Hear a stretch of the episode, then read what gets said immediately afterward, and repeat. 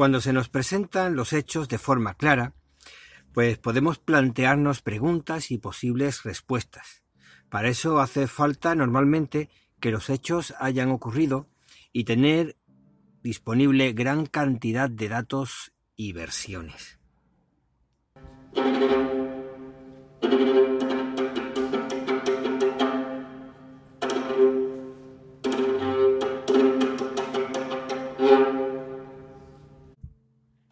Generalmente no es así, y ni después ni durante los sucesos, ya que después se ha convertido en pasado y por lo tanto ya no queremos saber nada de él, y durante, pues resulta que está siendo parte activa o pasiva dentro de uno de los escenarios, por lo que resultará complicado hacerte una composición de lugar.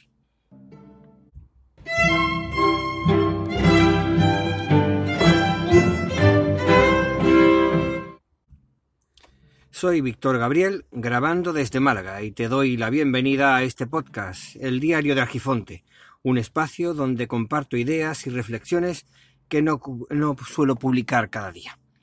Hoy es sábado 15 de febrero de 2020.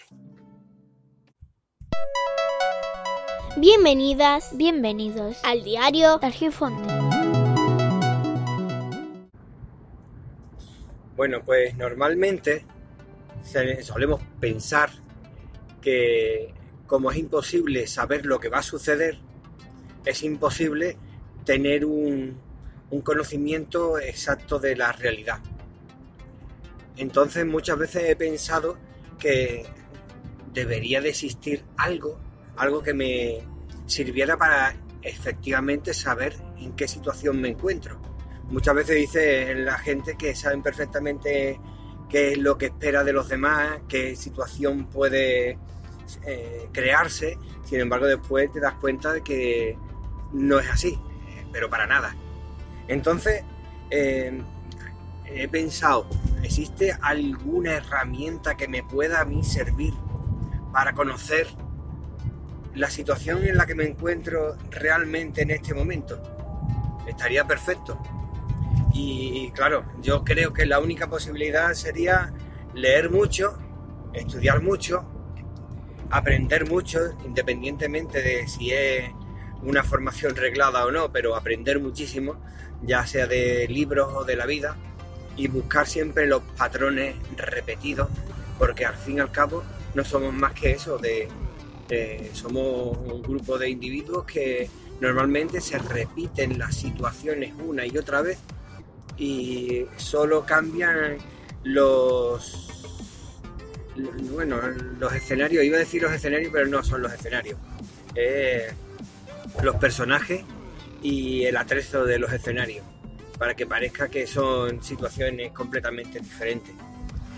Y a veces creo que ni tan siquiera con eso seríamos capaces nosotros de entender la realidad porque en ocasiones tienes la suerte de encontrarte personas que te sorprenden.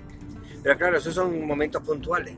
Normalmente, como ya decía en otra entrada, eh, solemos ser en muchos aspectos mecanicistas, porque nos, dejamos llevar simplemente por el comportamiento eh, mecánico, como si tuviéramos activado el piloto automático, y nos dejamos llevar por completo, de manera que al final es lo que dicen muchos científicos últimamente, y es que somos simplemente eh, individuos que se dejan llevar por, por las sensaciones, por las emociones, por lo que te apetece en ese preciso momento, pero para nada nos dejamos llevar por, por la razón.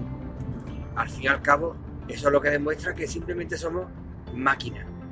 Y aquellas personas que se dejan llevar por la razón mucha gente dice, bueno, pues son personas que son sencillas de conocer o eh, fácil de, saber por dónde van a ir porque como piensan de una forma y, y tú conoces esa forma, van a actuar. Sin embargo, no es así, porque en muchísimas ocasiones, aun sabiendo cómo piensan, terminan actuando eh, en el último minuto de una forma que no pensabas que iban a actuar porque se han dejado llevar por las emociones. Y claro, no es simplemente por la emoción del momento, sino también porque se toman una decisión por la emoción del momento y por las experiencias emocionales anteriores. Y eso al final complica bastante.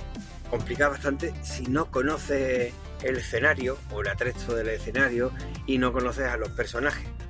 Y eso me lleva muchas veces a pensar que si somos individuales, somos individuos eh, únicos, ¿por qué terminamos muchas veces comportándonos como la mayoría? Será, ya sé, muchos piensan que, será para no sentirse solos dentro de esta masa social en la que nos encontramos. Eh, quizás puede ser eso y quizás es que simplemente no se encuentran a sí mismos, no saben quiénes son y necesitan por lo menos eh, estar en un grupo conocido que en apariencia pueden saber lo que quieren o pueden saber lo que son, aunque ellos realmente de forma individual no lo sepan. Hay bastantes eh, sociedades en la actualidad que podríamos decir que son eh, sociedades comunitarias o sí, yo creo que podríamos decirlo, o colectivas pero después como individuo, aunque se busca ser el ser individual, después no hay un individuo, una conciencia individual que demuestre que esa persona eh, tiene su propio criterio, su, propia forma de pensar. Pero bueno, no sé, eh, divagado y espero que te pueda resultar interesante para también pensar un poco al respecto. Bueno, pues un saludo.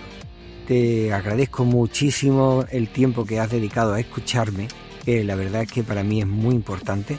Y ya sabes que el tiempo vuela y por lo tanto apresúrate despacio. Y el diario de Argifonte se despide por hoy. Podéis encontrar a Víctor Gabriel en Twitter como Hermes-Gabriel, Telegram, Mastodon o Hapsila como Hermes Gabriel. Muchas gracias y nos vemos pronto.